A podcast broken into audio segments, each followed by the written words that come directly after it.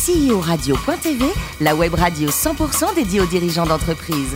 Animée par Alain Marty, en partenariat avec AXA et Inextenso.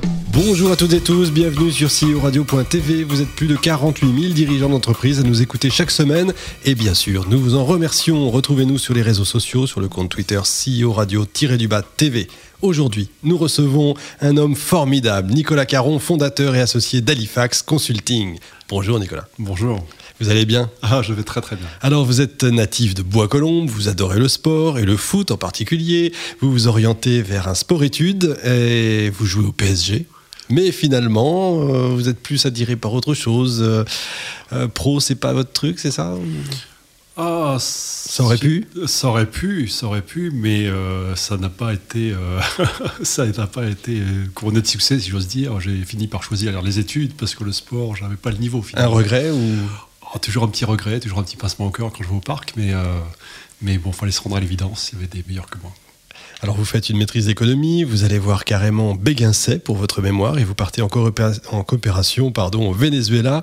Et alors là, euh, changement d'univers total le Venezuela. Un changement d'univers total. C'est une autre planète. Une autre planète, ça a été un des plus beaux, beaux moments de ma vie, vraiment extraordinaire, une découverte d'un pays absolument fantastique. Et c'est quoi les différences par exemple euh, À part la chaleur évidemment?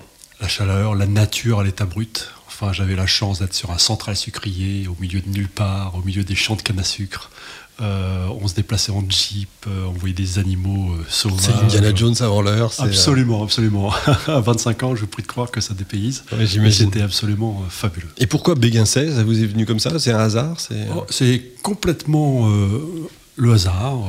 J'étais effectivement en train de faire ma maîtrise d'économie. On m'avait demandé de faire un mémoire sur le contrôle de gestion dans les entreprises multinationales. J'ai pris le bottin, je suis allé Il voir. n'y en a pas euh, 50 000. Voilà, je suis allé voir Béguincé, j'ai sympathisé avec euh, le directeur financier de l'époque, et puis euh, je l'entendais parler en espagnol au téléphone, il faisait un peu le malin, et puis j'en ai profité pour lui dire que j'aimerais bien faire ce qu'il fait, euh, ce qu'il faisait à l'époque un peu plus tard. Et puis, euh, comme une bouteille, il m'a dit bah, j'ai un gars qui s'en va, là, qui part au Venezuela, vous voulez y aller? Je dis bah oui. Bah, c'est me suis- énorme. énorme, et je me suis retrouvé au Venezuela euh, quelques temps après. Il n'y a pas de hasard avec des rencontres, hein, c'est ce qu'on dit toujours. Alors pour l'anecdote, quand il m'a en- envoyé là-bas, qu'il m'a donné mon billet d'avion quand même, avant il me l'a tendu comme ça au-dessus de la table, et avant que je le saisisse, il m'a dit mais ah, juste, euh, juste un truc, le directeur de l'usine a pris une balle hier. Vous voulez toujours partir Ah, Et Je suis quand même parti. il y a eu un, mouv- un mouvement de recul quand même ou- Non, absolument pas. J'étais complètement inconscient. Et, euh, On appelle juste papa et maman et l'assurance. et- Exactement. exactement. Et puis la Caisse des dépôts à votre retour, parce qu'il faut bien revenir, pour euh, qui vous propose de devenir commercial. Là, vous apprenez littéralement, on peut le dire, le métier. Vous lisez beaucoup de livres et vous cartonnez. Trop, peut-être? Oh, peut-être pas trop, on cartonne jamais trop, mais enfin je me suis plutôt Pour eux, en tout cas. Oui, oui, oui, vous faites référence à la petite anecdote que je vous ai affichée. Oui, oui, oui, je, je- je- je stressais mes assistantes à l'époque. C'est ce que mon, mon directeur commercial Ouais. m'avait dit, je faisais trop de propal, donc j'avais fini par aller voir ailleurs, effectivement. Vous étiez trop bon, ça, ça leur donnait trop de boulot, en fait, c'est ça? Euh, Non, C'est incroyable. Je, oh, je crois pas trop bon, mais en tout cas, euh, un peu trop d'énergie peut-être euh, développée dans, dans- dans- dans- sur ce sujet. Mais je savais pas que la Caisse des dépôts avait des commerciaux, pour tout vous dire. Ah, écoutez, il y a des filiales de la Caisse des Oui, dépôts qui ont, et, et- et toutes les filiales ont des choses à vendre, donc euh, Oui. commerciaux. En effet, c'est vrai. Euh, tout semble en tout cas vous réussir. Vous passez à la concurrence, évidemment. Il y a un ancien client qui vous fait de l'œil. Il lance sa start-up, vous le suivez. Oui. Et alors là, patatras, Euh, alors là, euh, l'échec, quoi. Oui, oui, Ça oui. arrive. Ah oui, oui, oui. C'est, c'est l'époque de ma vie où j'ai découvert Chasse et Pêche. Vous savez, euh, Chasse Ah, et Pêche, la nuit. Voilà, c'est, une excellente émission pour les insomniaques. Et euh, j'ai malheureusement euh, découvert Chasse et Pêche pendant cette période où on avait effectivement lancé une start-up sur Internet. À l'époque, tout le monde faisait ça. Commercialement, ça a été un beau succès. On avait signé très rapidement beaucoup de contrats de C'était quoi comme métier, juste euh, En fait, on voulait euh, créer un, un- un one-stop shopping, euh, une galerie marchande en ligne. Et donc, on a affilié un certain nombre de les premiers distributeurs en ligne de l'époque, et autour d'un mall virtuel. Et euh, tout ceci euh, a capoté parce que le moteur technologique derrière n'a pas, N'a pas suivi. été à, à la hauteur de nos espérances. Le président Macron parlait beaucoup au moment de la campagne présidentielle du droit à l'erreur. Vous pensez que c'est important, ce droit à l'erreur? Bah, S'il n'y a pas de Il à parlait pas de lui, hein, évidemment. Mais... Oui, oui, oui. en tout cas, ce- ce- sans droit à l'erreur, il n'y a pas de droit à l'entrepre- euh, Oui, mais c'est pas l'entrepreneuriat. très français, hein, le droit à l'erreur. C'est pas encore en- dans les mœurs françaises. hein. C'est vrai, c'est vrai. Il y a encore, euh, il y a encore ça, 70 ans, 80 ans, on se suicidait hein, quand on avait euh, oui, oui, oui. fait faillite. Enfin, ce serait déjà pas mal qu'il y ait le droit au succès hein, en France. déjà, ça serait déjà pas mal. Mais alors de là, On n'aime pas plus, hein, on n'aime pas plus non plus. enfin, pas toujours, pas toujours. Alors, vous rebondissez chez BPI, on vous demande de construire un- tout un système de formation et euh, bon, on va nommer quelqu'un d'autre en fait pour diriger ça. C'est pas quelque chose qui, qui va vous plaire et puis vous avez envie de créer votre boîte, quoi. Écoutez, oui, j'avais, envie de créer de ma boîte, mais, pas, tant que ça finalement. Finalement, j'étais plutôt le bon soldat. On m'a demandé de monter euh, l'activité formation. Je montais l'activité formation avec le système qui va, et qui est nécessaire pour que ça marche. Mais euh, effectivement, on m'a nommé un, chef qui après m'a expliqué ce qu'il fallait faire. Mais euh, c'est pas la seule raison qui m'a provoqué mon départ. C'est aussi le fait que BPI est reconnu sur le place pour intervenir sur le marché du management au sens large. Et ma vraie vocation euh, personnelle, c'est plutôt le marché de la formation commerciale, de l'efficacité commerciale. Et donc à ce moment-là, je me suis dit que finalement, c'est peut-être le bon moment pour créer une société. Et c'est ce que j'ai fait avec Halifax. Alors, c'est quoi Halifax? Ben, Halifax, euh, aujourd'hui, euh, 15 ans après, c'est une société qui a quand même euh, maintenant une belle réputation sur le domaine de la formation commerciale. Nous faisons de la formation et du conseil en performance commerciale. Nous intervenons dans tous les secteurs d'activité et euh, de plus en plus dans le monde. Euh, mon associé euh, sillonne le monde euh, au sens littéral du terme.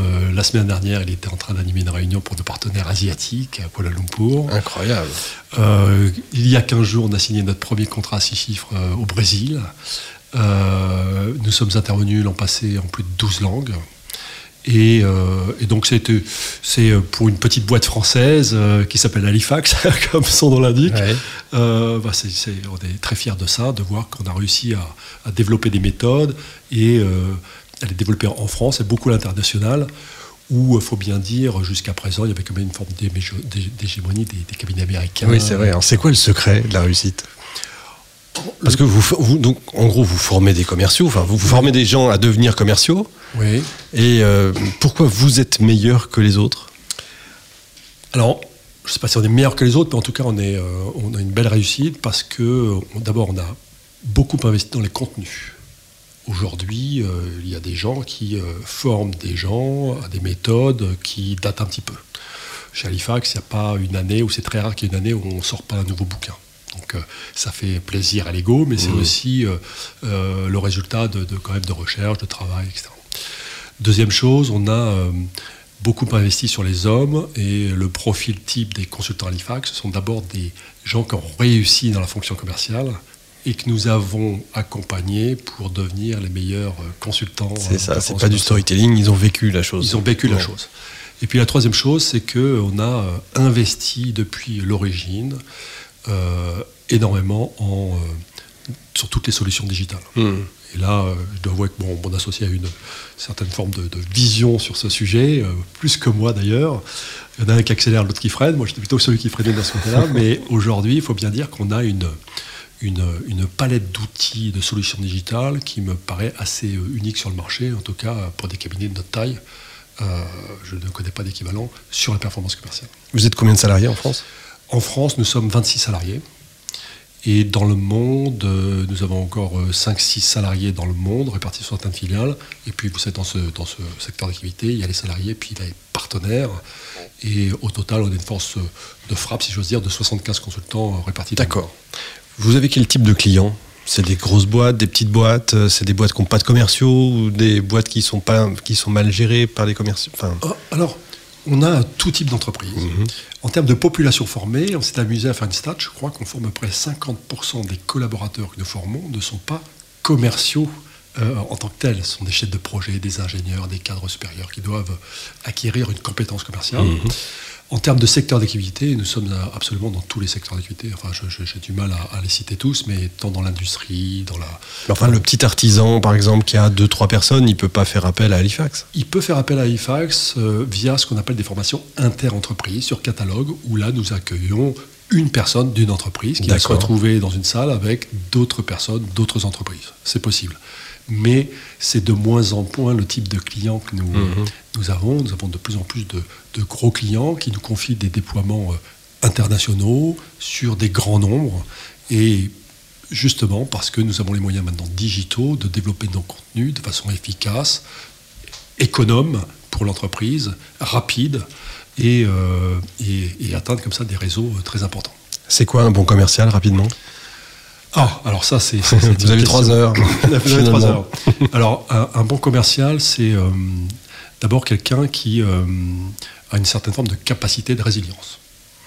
Euh, si vous êtes comptable, c'est pas, c'est- vrai ou c'est faux ce que vous faites. Mhm. commercial, l'excellence ne garantit pas le résultat. Vous pouvez être excellentissime et pour des raisons qui vous échappent complètement, ne pas avoir l'affaire.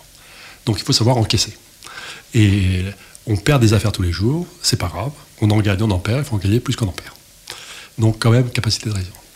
Deuxième caractéristique, à mon sens, c'est euh, une certaine forme d'optimisme. D'optimisme parce que euh, il y a des études qui ont été faites là-dessus. Ce sont quand même les, les gens les plus optimistes qui sont les meilleurs commerciaux, qui voient plutôt le verre à moitié plein Mmh, qu'à moitié oui, vide. Et c'est ce qui, ça, re- ça, ça revient un peu sur la, la capacité Sur le à- premier, oui, bien Oui. sûr. Ensuite, ce sont des gens qui considèrent ce métier comme un vrai métier. C'est-à-dire qu'ils ne se contentent pas de. C'est pas un métier de tchatch ou d'avoir le verbe facile, etc. C'est un vrai métier profond. La mer est profonde et on peut creuser tous les jours. Et euh, je vois des gens euh, qui euh, font ce métier depuis quelques années et qui, quelquefois, pensent en avoir fait le tour. Et puis, je vois également des gens qui le font depuis des dizaines d'années et qui sont encore très modestes, très humbles sur leur capacité à encore mieux faire. Le business se complexifie, c'est un vrai métier à part entière. Voilà. D'accord. Bonne définition qu'il va falloir qu'on travaille tous et toutes, hein, Ah bah, je crois. écoutez, je- En tout cas, il y a des choses à apprendre. Il y a des choses à apprendre. Alors on va parler de l'homme un petit peu parce que c'est important, l'homme derrière le, le manager et le, et le chef d'entreprise, l'ancien sportif quasi pro que, que vous êtes, c'est ouais. au golf. Oui, Alors moi ça me ah fait oui. toujours sourire, mais parce Ouais. que j'en ai jamais fait, c'est pour ça. Vous êtes handicap 7, Ouais. euh, c'est pas mal du tout ça. Ouais. c'est vraiment un sport le golf? je, je pose toujours la question pour faire réagir, bien sûr. Éternel débat. Ouais. Regardez- Regardez les, les- les athlètes qui viennent de, de- de concourir pour la première place à l'US Open. Vous allez voir que ces gars euh, soulèvent de la fonte euh, toutes les semaines, sont des véritables athlètes, sont capables de performances exceptionnelles. Et je vous défie de les défier sur n'importe quel autre sport. Ah oui, ça j'irai pas. C'est sont des, des- des- des sportifs de haut niveau. Alors évidemment, le, évidemment, on regarde les golfeurs du dimanche euh, comme euh, dont je suis l'archétype, comme des sportifs de- de- de- du dimanche justement. Mais à un certain âge, euh, cher ami, quand vous ne pouvez plus courir après un ballon aussi vite, eh bien vous vous dites que ça peut être un, un bon.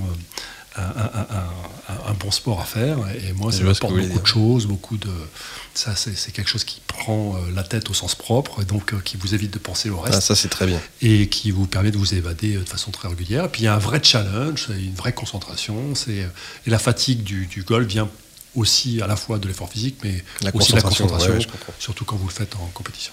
Alors en matière de vin, vous avez une espèce de, de Madeleine de Proust. Oui. C'est le Pibarnon. Le Pibarnon. Là, faut nous dire, faut nous dire ce que c'est parce que ça, tout le monde connaît pas. hein. Ah bah, euh, alors, les gens, pour les gens qui ne connaissent pas le Pibarnon, le Pibarnon, c'est un vin de Bandol, qui est un, un vin absolument... Du sud, donc. Voilà, excellent. Et euh, en fait, c'est ma Madeleine de Proust, puisque à l'époque, mon père tenait un hôtel à Bandol. Et je me souviens, enfant, voir le comte de Pibarnon, à l'époque, il n'était pas encore très connu, Wow. venir voir mon père pour lui proposer ses bouteilles de vin. Lui-même, en fait, il, venait, il démarchait. euh, Exactement. C'était un bon commercial? Et, euh, ah bah, certainement, puisque mon père en a acheté euh, beaucoup, euh, une caisse, deux caisses, trois caisses. De temps en temps, il m'emmenait dans les vignes, Mmh. et je me souviens d'abricotiers, mais absolument divins, où je me délectais des abricots. Et, euh, et puis, euh, petit à petit, ce vin a, a pris de l'ampleur, et aujourd'hui, euh, je pense que euh, on ne, on- le, le, le Pibardon ne se vend plus, il s'achète. je pense. Oui, je crois, je suis d'accord. Alors pour finir, la famille, c'est très important pour vous, je crois, c'est ce que j'ai compris en tout cas, au point que votre voyage préféré, finalement, c'est une espèce de, de composite de tout ce que vous avez fait avec euh, femme et enfant. hein. Oui, oui, oui, on s'amuse souvent avec mes deux filles et, et- et mon épouse à se refaire le, ce qui serait le voyage idéal avec euh, chacune des étapes de nos plus beaux voyages. Effectivement, euh, le Small World et, et- et Beautiful World. Ah, c'est magnifique. Merci beaucoup, Nicolas. Fin de ce numéro de CEO Radio.tv. Retrouvez tous nos podcasts sur le site CEO Radio.tv et sur iTunes, bien sûr. Suivez nos actualités sur nos comptes Twitter et LinkedIn. On se retrouve mardi prochain, bien sûr, à 14h précise pour accueillir un nouvel invité. CEO Radio.tv vous a été présenté par Alain Marty.